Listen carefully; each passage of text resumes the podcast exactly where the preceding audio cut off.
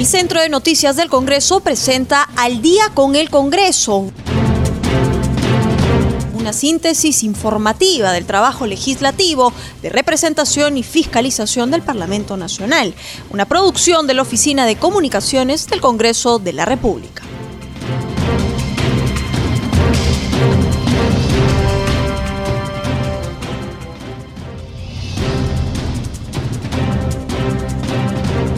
Buenas noches, bienvenidos al programa Al Día con el Congreso, una producción de CNC Radio del Congreso y transmitida por Radio Nacional. Los saluda Rómulo Vargas y estoy en compañía de Anaís Uceda para acompañarlos en esta hora informativa. Hola Anaís, ¿cómo estás? ¿Qué tal? ¿Cuál es el tema resaltante en las actividades parlamentarias? ¿Cómo estás, Rómulo? Hoy es jueves 6 de agosto. Recordarás que el día martes, en sesión plenaria, se rechazó la cuestión de confianza planteada por el doctor Pedro Cateriano. Hoy a mediodía, el presidente Martín Vizcarra ha juramentado a su nuevo gabinete que lo vamos a desarrollar durante este programa, pero para que nos dé un panorama de las actividades parlamentarias, estamos en la línea telefónica con nuestro colega de la multiplataforma de CNC Televisión, Josman Valverde. ¿Cómo estás, Josman? Te escuchamos. ¿Cómo estás, Anaí, Rómulo? Ambos, muy buenas noches y buenas noches también siempre a nuestros amigos que sintonizan a esta hora, siempre CNC Radio y Radio Nacional del Perú.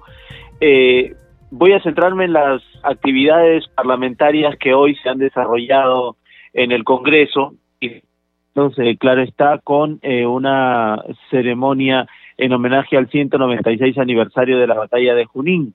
El presidente del Congreso, Manuel Menino de Lama, ha encabezado esta actividad. Se ha desarrollado en, el, en la Plaza Simón Bolívar, que da hacia los exteriores del Palacio Legislativo, y eh, en esta ceremonia básicamente eh, se ha colocado ofrendas florales al monumento de Bolívar en conmemoración, como ya lo decimos, eh, al 196 aniversario de la gloriosa batalla de Junín.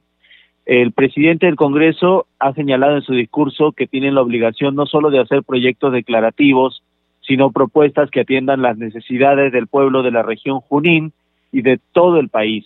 Quien también estuvo presente fue el congresista Freddy Yauli, ha señalado que esta fecha en la historia es de relevancia no solo nacional, sino también internacional, porque esta batalla consolidó la independencia de América del Sur.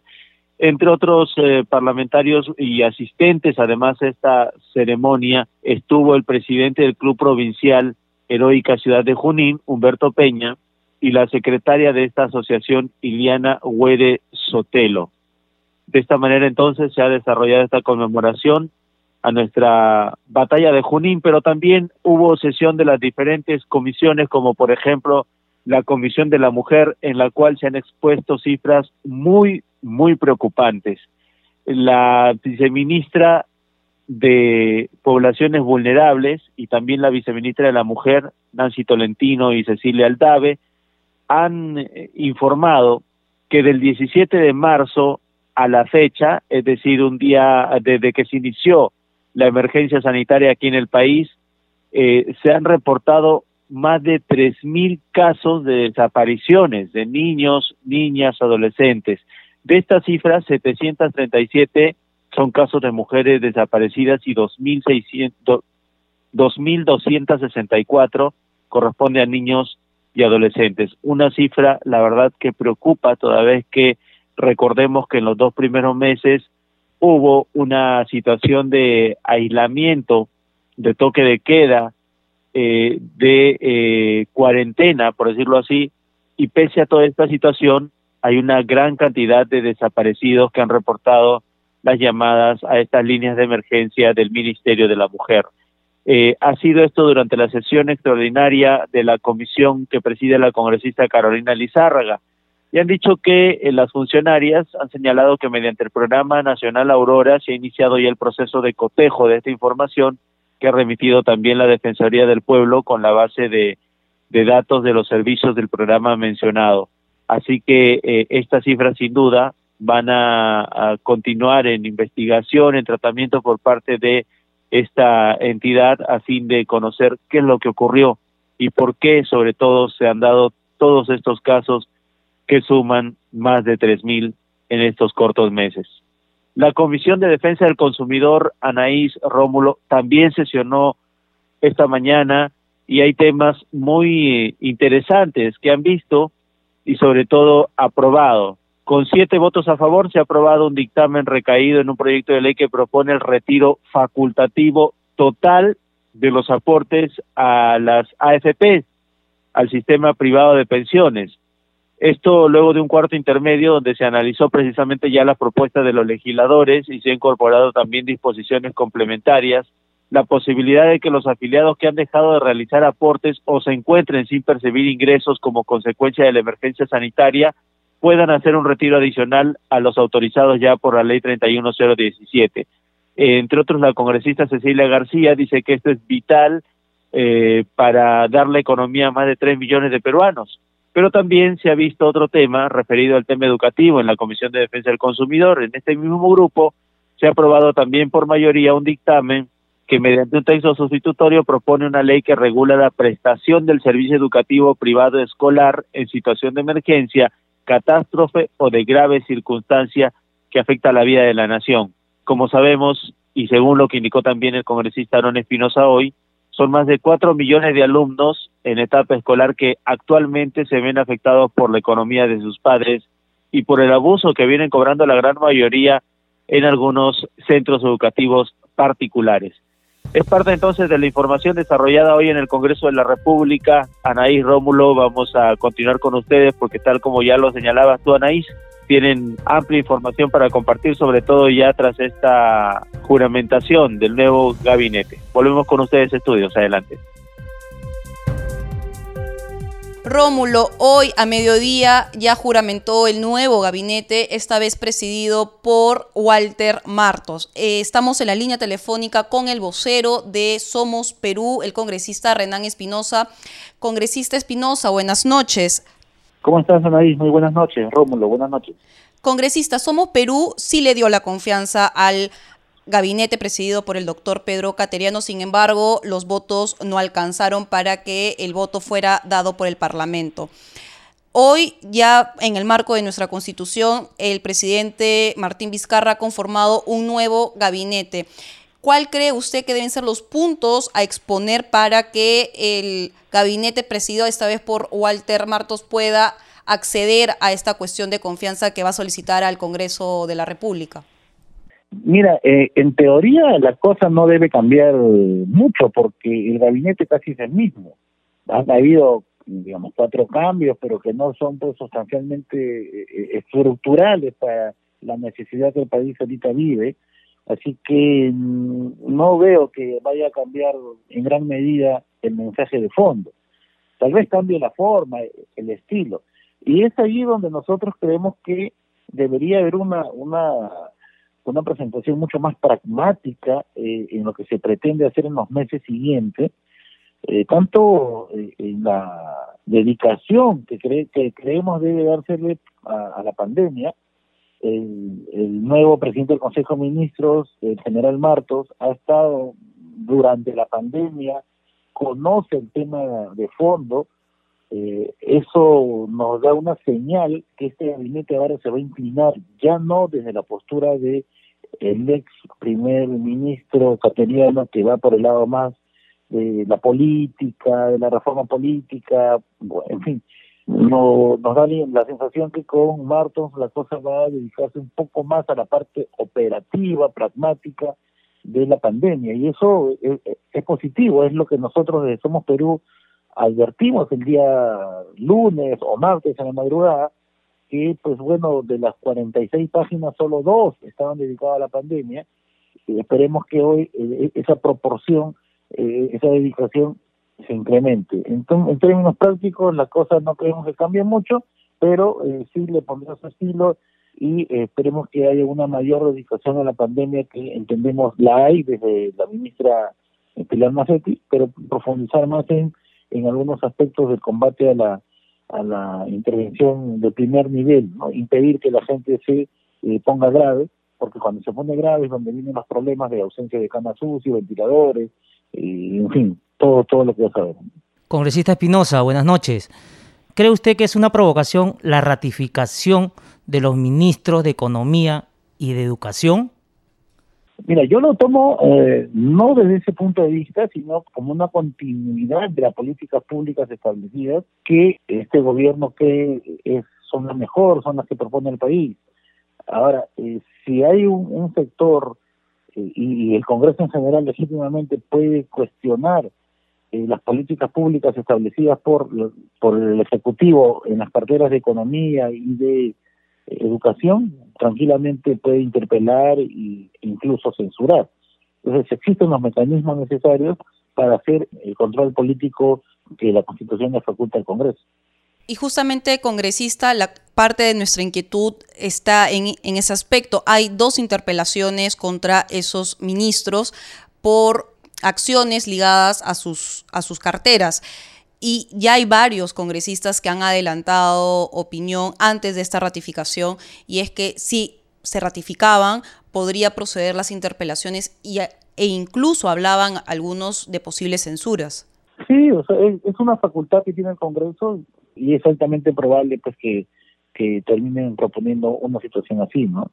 Eh, de hecho, las interpelaciones, entiendo, van a, van a proseguir en la medida que son las mismas personas y ese mismo ejecutivo, ese mismo gobierno, así que no no no creo que vayan vayan a paralizarlo. Es un tema de, facultad, así que no hay que tenerle temor a eso. ¿no? Lo, importante es que no perdamos mucho tiempo en largos discursos. Eh, eh, a ver, el mismo gabinete casi va a decir lo mismo. No creo pues que ahora los congresistas todos vayamos a hablar para repetir lo mismo. Yo creo que deberíamos ir de frente al voto Tal vez un, mensaje mucho más corto del nuevo primer ministro e ir directamente al voto y no perder más tiempo, O, por lo menos tal vez cambio de frase, no dedicarle más tiempo a algo que ya le hemos dedicado bastantes horas el día lunes y martes, ¿no? Y dedicarle más tiempo a la parte de ejecución, que es lo que necesitamos. Congresista Espinosa, muchísimas gracias por sus declaraciones a CNC Radio del Congreso y Radio Nacional. Muchas gracias a ti, Rómulo. Gracias, a. Muy buenas noches. Rómulo, ahora estamos en comunicación con el congresista Iván Quispe, él es también presidente de la Comisión de Levantamiento de Inmunidad Parlamentaria en el Congreso. Buenas noches, congresista Quispe, gracias por atender nuestra llamada. Buenas noches, Anaís, buenas noches, Rómulo, muchas gracias por el espacio que nos brindan. Congresista, hoy ha juramentado el nuevo gabinete presidido por Walter Martos, ex ministro de Defensa en, los últimos meses. ¿Qué impresión le da eh, esta nueva conformación de gabinete ministerial? Bueno, particularmente nos hubiese gustado que, que haya un gabinete o un premier más ligado al sector salud o que priorice en todo caso el sector salud, ¿no? En este caso lo que hace notar el presidente Martín Vizcarra al nominar a un militar es eh, precisamente que, que eh, pareciera que es una respuesta hacia la, la población diciéndole que va a haber más represión, o sea, yo tengo esa percepción, ¿no? Eh, sí, nosotros no estamos en contra en realidad de, de las personas, ¿no? Sino en lo que estamos en contra es personas que mantienen un modelo que ha fracasado evidentemente en los últimos años, ¿no? Y me refiero básicamente al modelo económico. Y bueno, nos hubiese gustado tener un gabinete más, como le digo, más eh, que tenga cierta dirección o cierto horizonte en materia de salud, ¿no? Congresista Quispe, buenas noches. Sobre la ratificación de los ministros de Economía y Educación, ¿qué opinión le merece? Bueno, lo, lo de economía a mí sí me parece y un, eh, algo inaudito, ¿no? Primero porque hemos visto que la ministra no, no, ha estado del lado de los pequeños agricultores o de los pequeños empresarios, de los microempresarios, ¿no? Ha estado siempre del lado de los grupos de poder y a nosotros sí nos preocupa porque no entiendo por qué el presidente se encapricha en mantener a una ministra que no representa la voluntad de, de las clases populares, de la, de la mayor cantidad de población de nuestro país, ¿no? Y a nosotros sí nos parece sumamente preocupante, ¿no? Y debemos de darle un nuevo rumbo a nuestro país y eso pasa precisamente por una de las carteras más importantes, que es el Ministerio de Economía y Finanzas. Congresista Quispe, si bien es cierto, la región de Puno que usted representa tiene el menor índice de letalidad por el COVID-19, hay muertes en esta región eh, hace unos, unos días. Eh, fallecieron nueve internos en el penal La Capilla, además de personal médico que está atendiendo estos casos. ¿Qué es lo que falta en Puno para combatir a la COVID-19? Mire, lo, lo que sucede eh, es gravísimo en realidad en la región Puno. Aparentemente hay un menor índice de letalidad, pero los hospitales están colapsados. Eh, hace hace algunos minutos me acaba de llamar precisamente una, una señora ya eh, prácticamente eh, clamando, suplicando que se les puedan asignar camas UCI. ¿no? que se les pueda transferir a sus familias a la capital porque no hay oxígeno, no hay camas UCI y, y está pasando a nivel de, de toda la región. Nosotros eh, inicialmente habíamos pedido que el Ministerio de Salud pueda intervenir directamente, tomando en cuenta que tampoco había mucha planificación de parte del gobierno regional aquí en, la, en Puno, y no se ha atendido ese pedido. Lo, habíamos hecho como grupo parlamentario Puno. ¿No? Entonces, a nosotros sí nos parece sumamente preocupante porque ya los hospitales están colapsados y el tema es que en Puno, aparentemente, estos contagios o la situación eh, recién está iniciando, ¿no? A diferencia de otras regiones. Y hay que entender que varios médicos ya están anunciando de que en las próximas semanas esto, esta situación se va a agravar, ¿no? Y ante eso nosotros sí pedimos que el Ministerio de Salud pueda intervenir directamente frente al COVID-19 en la región Puno, ¿no? Congresista Quispe, ¿cuál cree usted que debería de ser las nuevas acciones que debería tomar la ministra de Salud, Pilar Macetti? Bueno, como lo hemos venido repitiendo, nosotros sí creemos que se tiene que seguir haciendo esfuerzos para darle mayor asignación presupuestaria a, a este sector, al sector salud, porque en este momento lo prioritario es la vida de las personas. Entonces se tiene que asignar más presupuesto, se tiene que dar todo el énfasis necesario para tener más, camas UCI, para tener este más, instalaciones y atender a los pacientes, tener este oxígeno en nuestras regiones, ¿no? Entonces, son eh, evidentemente necesidades que la población está exigiendo. Pueden ustedes ver no solo a través de redes sociales, nosotros como congresistas recibimos llamadas prácticamente a cada minuto sobre la situación crítica. Hemos tenido la posibilidad de ir a varios de los establecimientos de salud y la situación es muy, muy precaria. Y ante eso nosotros hacemos un llamado al Ministerio de Salud y que pueda darle prioridad ¿no? a estos sectores y especialmente en este momento, sí, los de la región Puno, hacemos este, extensivo esta solicitud al, Ejecutivo para que nos, nos puedan proveer pues, todos los insumos necesarios para poder atender a los pacientes. ¿no? Muy amable congresista Quispe por estas declaraciones a CNS Radio del Congreso y Radio Nacional. Muchas gracias. Hasta una nueva oportunidad. Y nosotros continuamos. Eh, teniendo las impresiones de los congresistas. A esta hora estamos en comunicación con la vocera alterna de la agrupación Alianza para el Progreso. Congresista Monte, buenas noches, gracias por atender nuestra llamada. Muy buenas noches, Rómulo, Anaí, gracias por la invitación.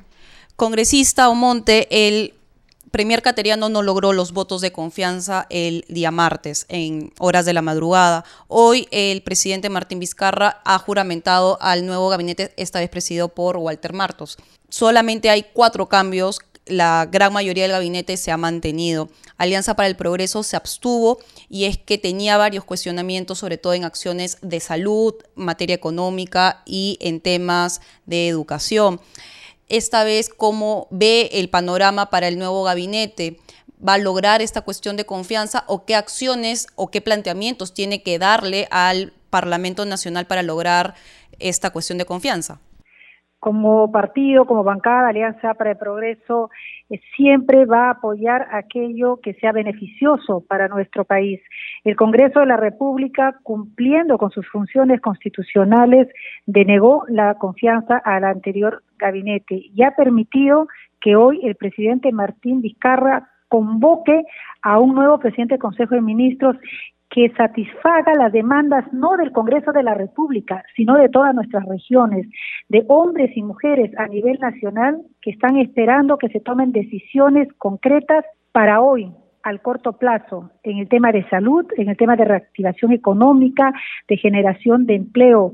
esta guerra que estamos enfrentando contra la muerte, contra la pobreza, necesita de decisiones inmediatas, no de largo plazo. Creemos que Walter Marto, sobre todo por la experiencia que ha tenido como militar, que le ha permitido tener un conocimiento cabal de todo nuestro país, que es complejo, con una geografía difícil, con una dispersión poblacional, logre tener estas propuestas aterrizadas con eficiencia, pero también con rostro humano, con sensibilidad, con conocimiento de la realidad del país. Nuestra expectativa es positiva.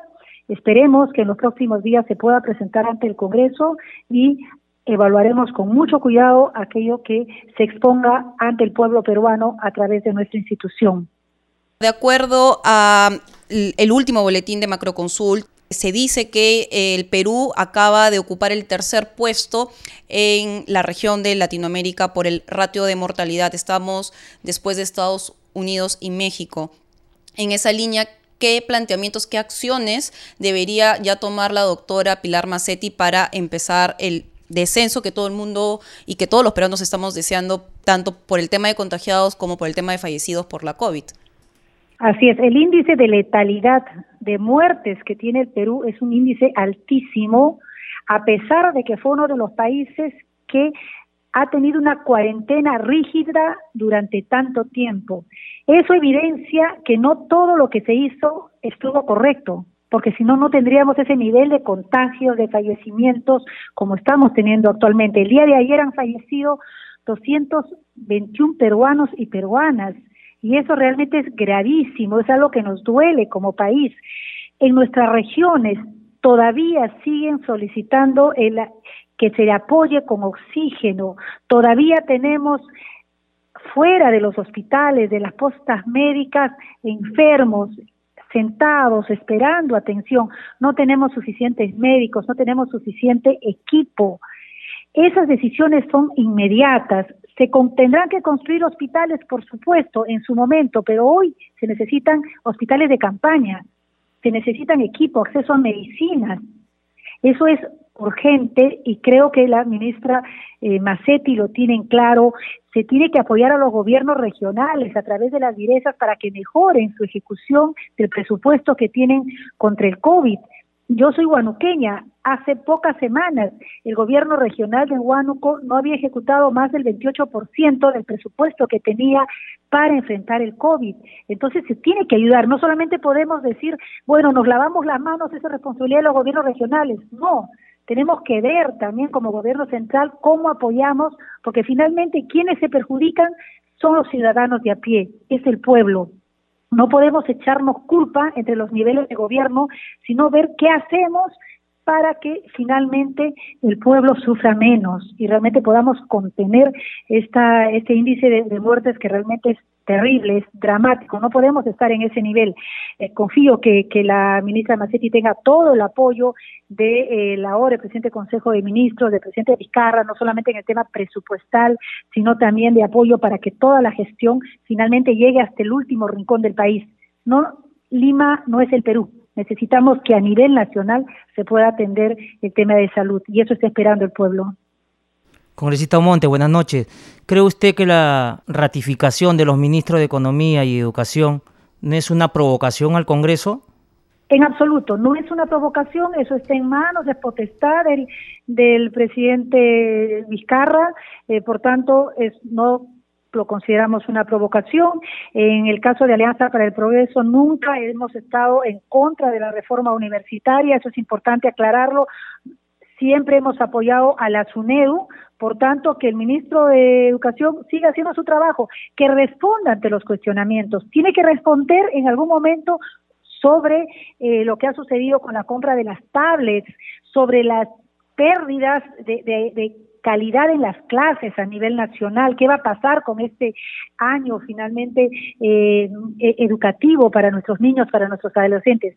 Y él lo sabe, creo que pues, el ministro Benavides es consciente de las responsabilidades que tiene y si el presidente confía en él y lo ha ratificado en su cargo, bienvenido sea. Eso para nosotros no es un tema de provocación, que haga su trabajo. Lo que queremos es que los niños, que los adolescentes, que nuestros jóvenes universitarios o que estaban en los institutos técnicos pierdan lo menos posible este año. Y eso realmente es la prioridad que debe de tener. Congresista Monte, muchísimas gracias por sus declaraciones a CNC Radio del Congreso y Radio Nacional. Muchas gracias, un abrazo para todos, que Dios nos bendiga. Bueno, Rómulo, a esta hora de la noche damos pase a un corte comercial y regresamos con más en Al día con el Congreso.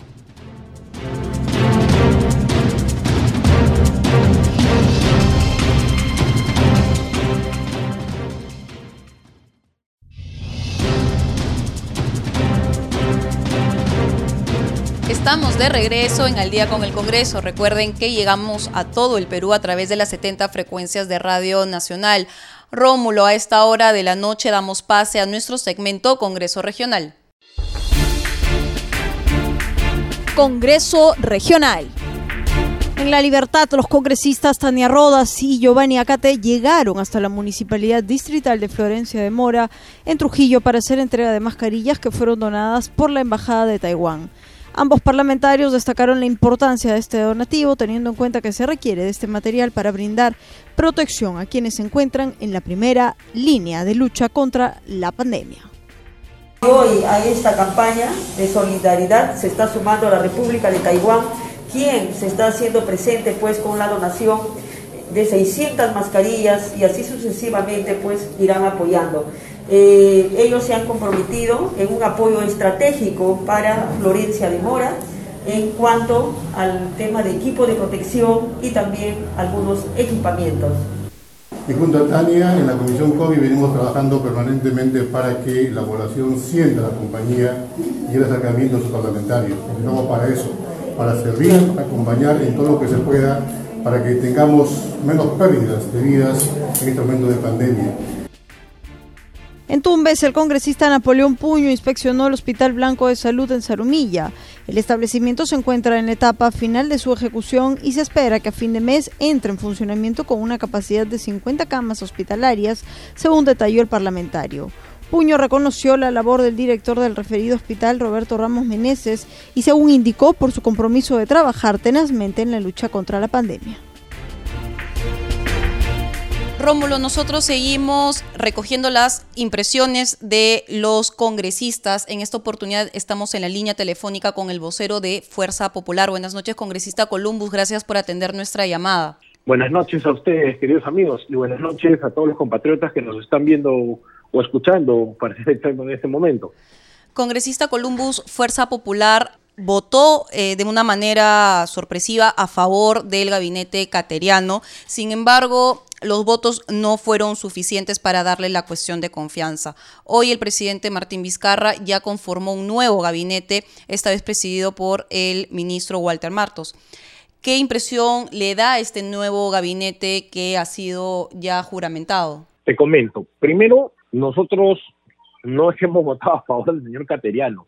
No, nuestra bancada, por una gran mayoría, no eh, decidió apostar por algo muy concreto, es por el bienestar de la ciudadanía, no generando o sumando una incertidumbre política a la, a la crisis sanitaria por la que ya pasamos, ¿no? Y en todo caso, siendo un gabinete nuevo, creímos que era lo, lo, responsable, por lo menos este, darles el beneficio de la duda para que ellos puedan ejecutar las medidas de gobierno que les corresponden y con ello este, procurar salvar la vida de nuestros compatriotas. Ahora, con el tema del, del nuevo gabinete, tan nuevo no es, solamente hay cuatro cambios respecto del, gabinete cateriano. Está el, viceministro de, Energía y Minas, sube a ministro, el viceministro de eh, Trabajo sube como ministro, hay un, este, hay un cambio que es la el Ministerio de la Mujer y Poblaciones Vulnerables, que entra Carlos Acieta, y en el caso de defensa está entrando, ¿cómo se llama? Eh, un, nuevo ministro que, reemplaza al señor Marcos. Ahora, ¿qué esperamos nosotros como Fuerza Popular? Lo mismo que esperamos eh, cuando se iba a presentar el señor eh, Cateriano, es que vengan y que el Premier nos explique cuál va a ser sus planteamientos como política general de gobierno. Porque si bien es cierto, el señor Marcos era eh, ministro en el gabinete cateriano y también fue ministro en el gabinete Ceballos, cada premier tiene quizá una, un enfoque distinto no a sus antecesores. ¿No? Eh, Ceballos tenía una posición distinta o una visión distinta de, conducir el gabinete del solar, este, Cateriano una visión distinta a Ceballos, ¿no? Y a lo mejor eh, Martos tiene una visión distinta también a los otros tres. Entonces habrá que ver cómo van a reenfocar los planteamientos de política de gobierno. En esta oportunidad espero que el, el Premier Martos no pueda hacer un, una mayor incidencia, por ejemplo, eh, en el tema de cómo vamos a afrontar, ¿no? O qué acciones desde el Ejecutivo se van a, ejecutar de forma puntual y, y en plazos, si se pudiera, para poder afrontar esta crisis sanitaria que está llevando pues eh, a, la muerte a, miles de compatriotas, ¿no? Y que está poniendo en riesgo la vida de millones.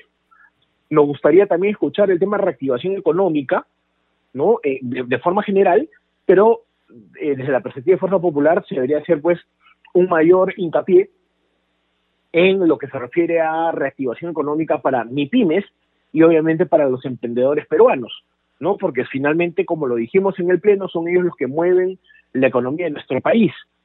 Y así como ello, también pues el tema de afianzar o mejorar las relaciones entre el gobierno y el sector privado, para crear una sinergia en la que tanto el sector privado como el Estado puedan trabajar de manera conjunta para poder sacar adelante el país, porque no podemos dejar de recordar que es el sector privado, así le duele a muchos, es el sector privado el que genera riqueza, es el sector privado el que genera los recursos que usa el Estado para poder llevar bienestar a la ciudadanía. Si es que no se apoya el desarrollo del sector privado, de la iniciativa privada, y eso no debe entenderse pues como solamente las grandes empresas, sino que la iniciativa privada también tiene que ver con pymes y los emprendedores peruanos, si no se no, no, no se apuntala ese sector de la, del sector privado, no van a haber más recursos. Si no hay más recursos, no vamos a poder cerrar brechas sociales, como por ejemplo, se pide que hayan más hospitales. Bueno, los hospitales se construyen en función a recursos económicos, ¿no es así?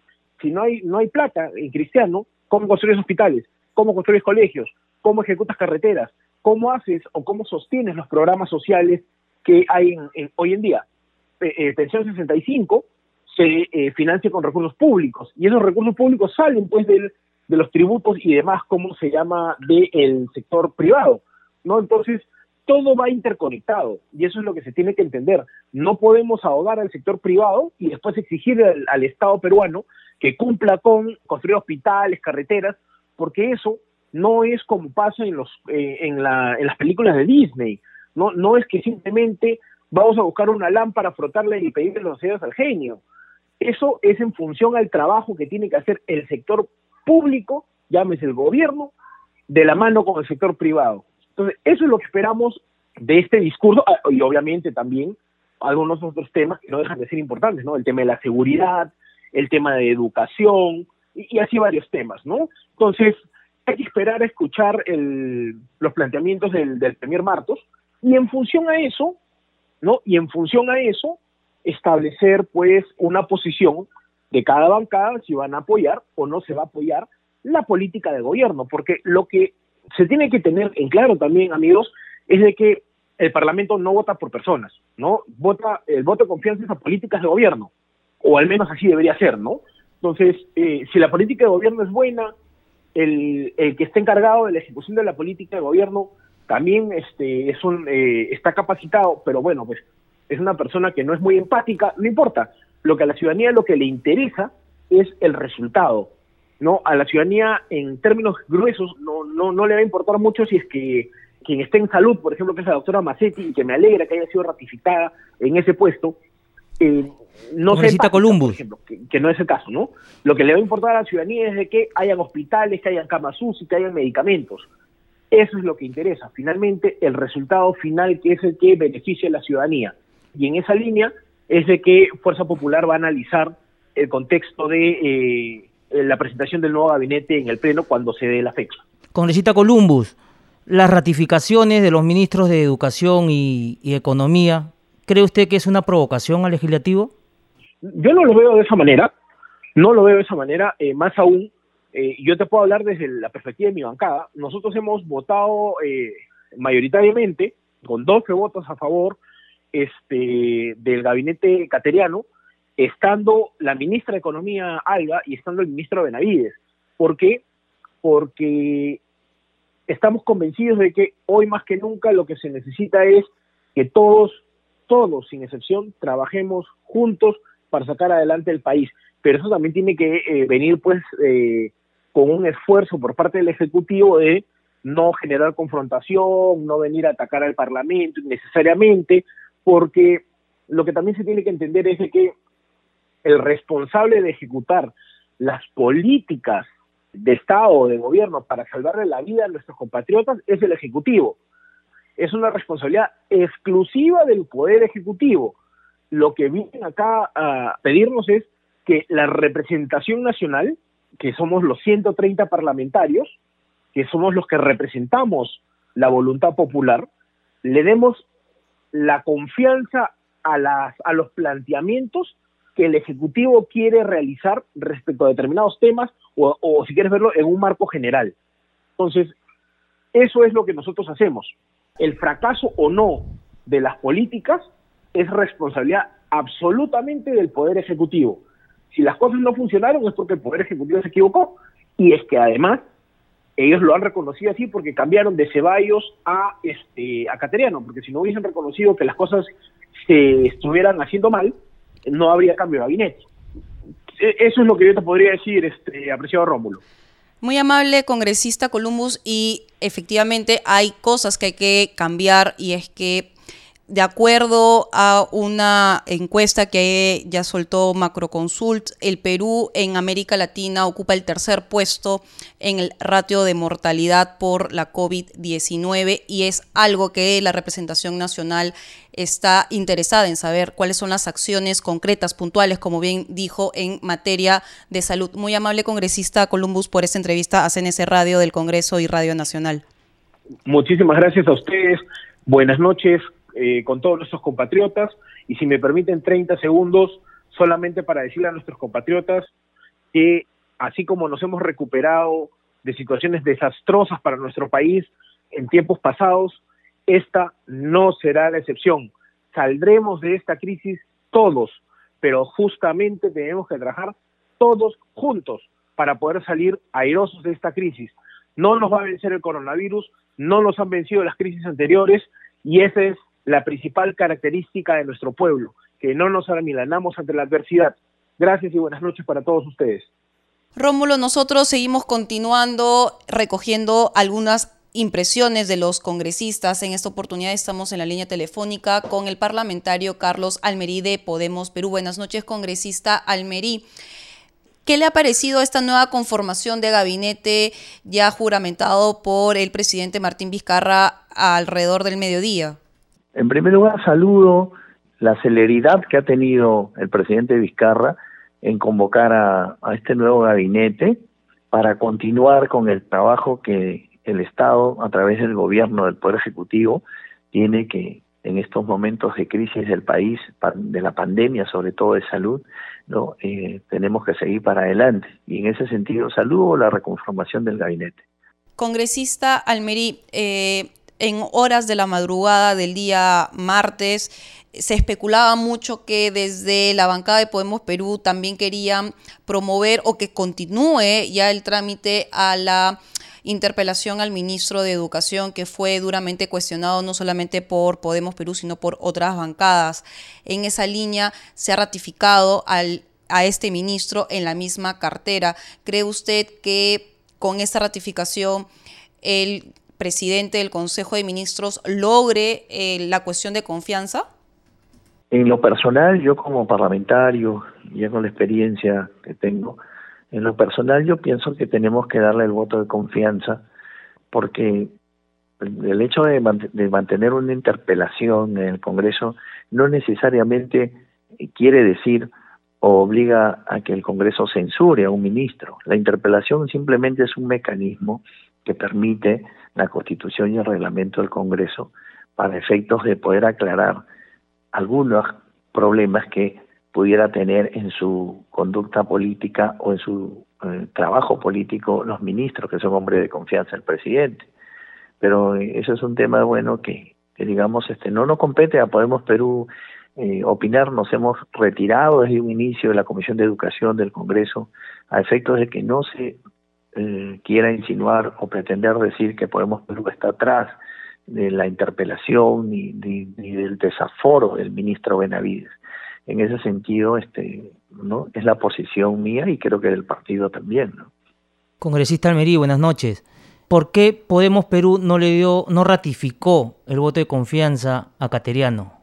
Básicamente lo central y fundamental ha sido porque el ministro Cateriano trajo un plan de, de gobierno del último año de gobierno de Vizcarra que no se centraba en dos ejes fundamentales. El tema de, el problema de la salud, que es básico, miles de familias vienen sufriendo el problema de la pandemia y este sufrimiento era lo principal que el gobierno tenía que centrar en un último año de gobierno donde no se puede hacer mucho porque yo se lo digo con toda seguridad porque yo he sido ministro de Estado y sé que en un semestre no se puede hacer lo que prometió Cateriano en ese mensaje.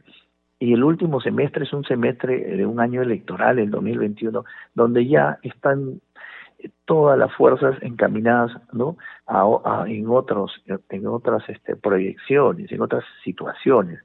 Por eso que creo que eso es lo que le faltó a Cateriano.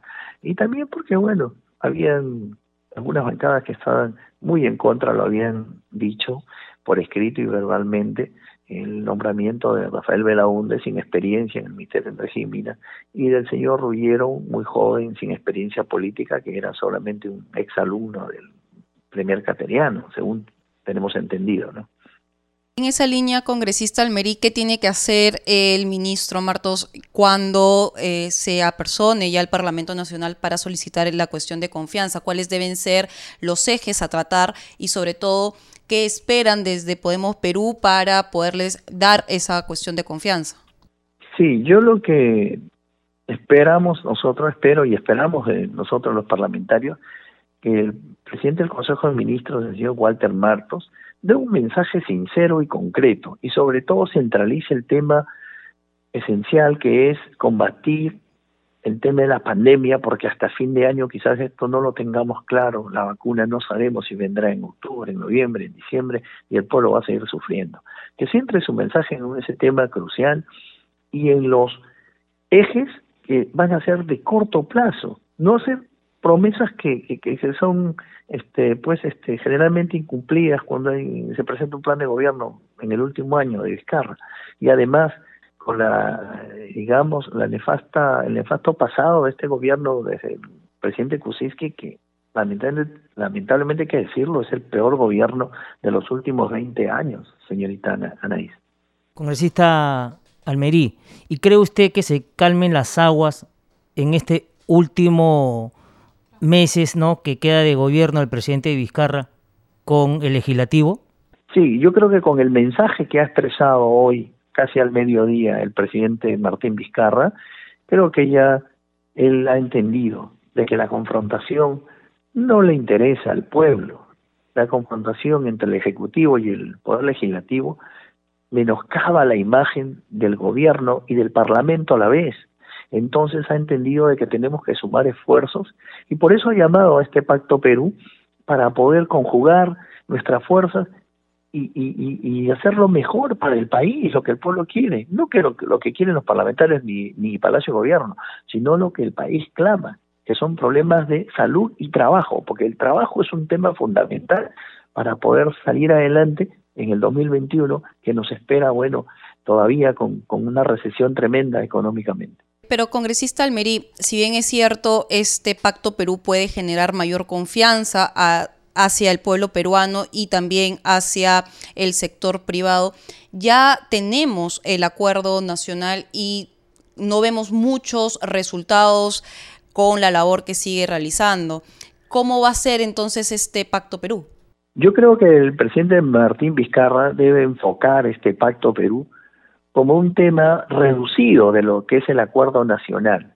Reducido porque, ojo, de aquí el acuerdo nacional casi tiene 18 años y bueno, no se avanzó mucho. Entonces creo que tiene que enfocar el Pacto Perú en temas de corto, de corto plazo, que son los que nos pueden aliviar temas de corto plazo con una reducción o conjugar lo que es el acuerdo nacional, ya no en 31 o 32 puntos que tiene el acuerdo nacional, sino resumirlo de repente en cinco o siete ejes a poder trabajar en, un convenio entre los tres poderes del Estado, en un pacto de los tres poderes del Estado con las fuerzas políticas para poder este dar como una especie de un gobierno de emergencia, ¿no? Un gobierno de 100 días como cuando comienza, ¿no? ¿Cómo solucionamos el tema?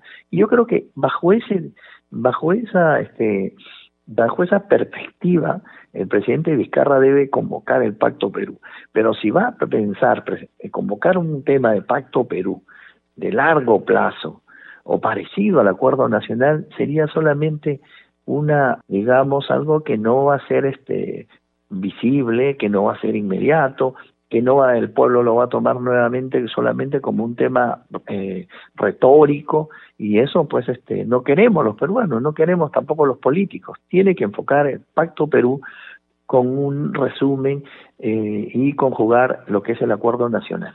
Congresista Almerí, muchísimas gracias por sus declaraciones a CNC Radio del Congreso y Radio Nacional. Muchas gracias Rómulo, muchas gracias Anaís. Buenas noches. Congreso en redes.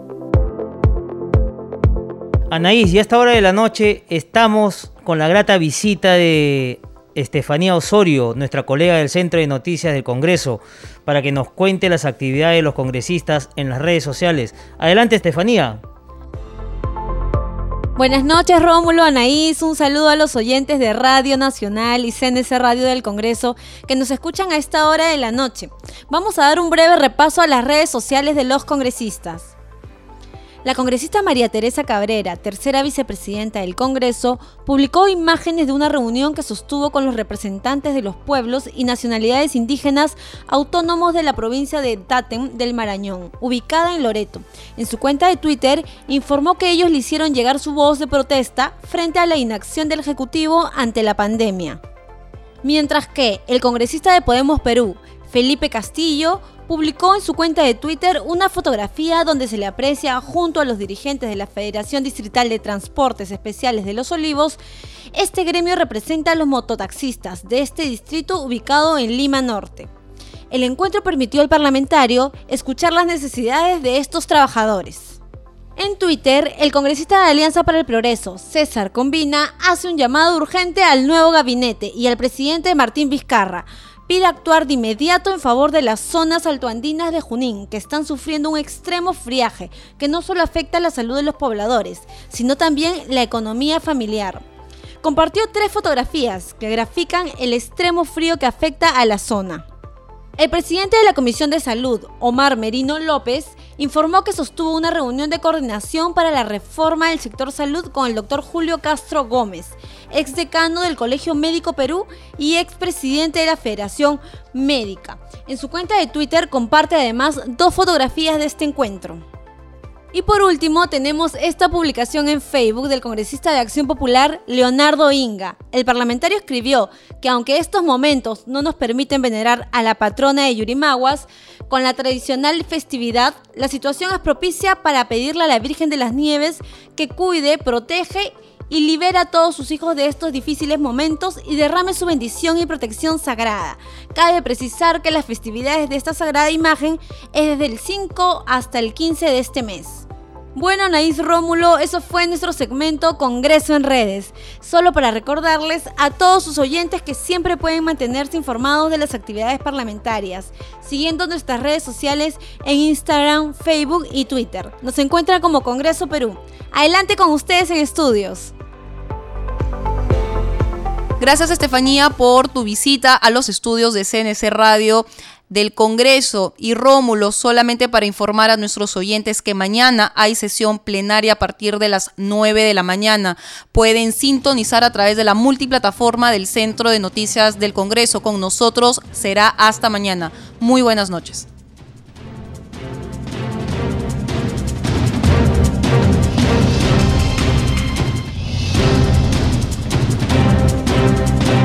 El Centro de Noticias de Congreso presentó al día con el Congreso una síntesis informativa del trabajo legislativo, de representación y fiscalización del Parlamento Nacional, una producción de la Oficina de Comunicaciones del Congreso de la República. Los invitamos a visitar nuestras redes sociales y sitio web www.congreso.gov.pe.